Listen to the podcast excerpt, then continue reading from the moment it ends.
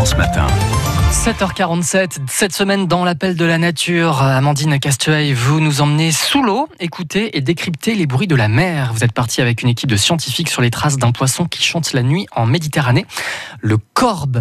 Qu'est-ce qu'on entend quand on met euh, des enregistreurs à l'eau? Eh bien, on entend ça.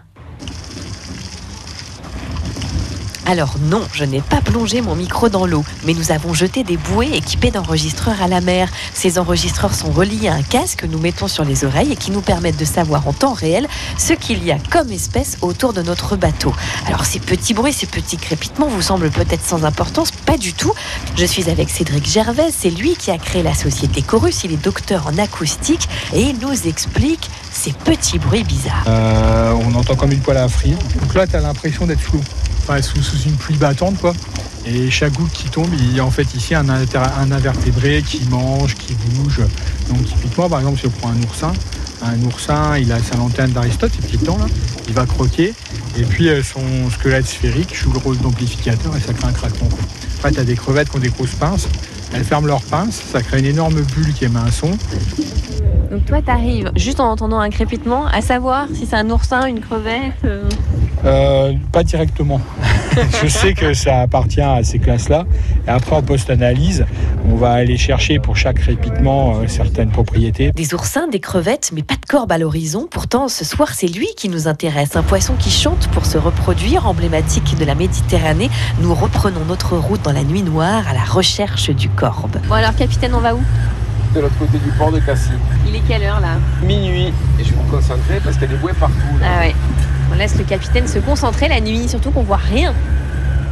Euh, Patrick Bonhomme. Euh, je suis chargé de mission pêche et gestion biodiversité marine. Ici, c'est un coin parfait hein, pour les corbes.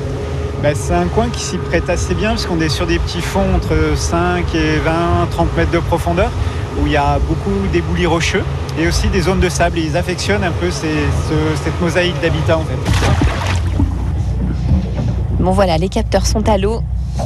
On met le casque sur les oreilles, c'est notre dernière chance.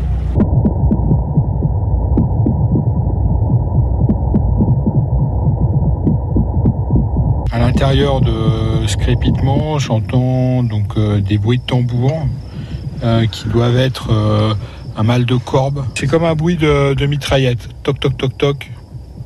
Toc toc toc toc.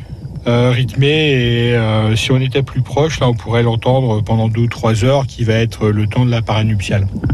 Donc ça y est, on aura mis tout ce temps-là pour enfin écouter un corbe. C'est passionnant. Chaque week-end, vous pouvez retrouver euh, Argentine euh, dans l'appel de la nature, Argent- Argentine Castueil, dans l'appel de la nature. Donc partir à la rencontre d'espèces phares de notre région, c'est sur France Bleu Provence à 8h moins le quart et 17h30 chaque samedi et dimanche de l'été.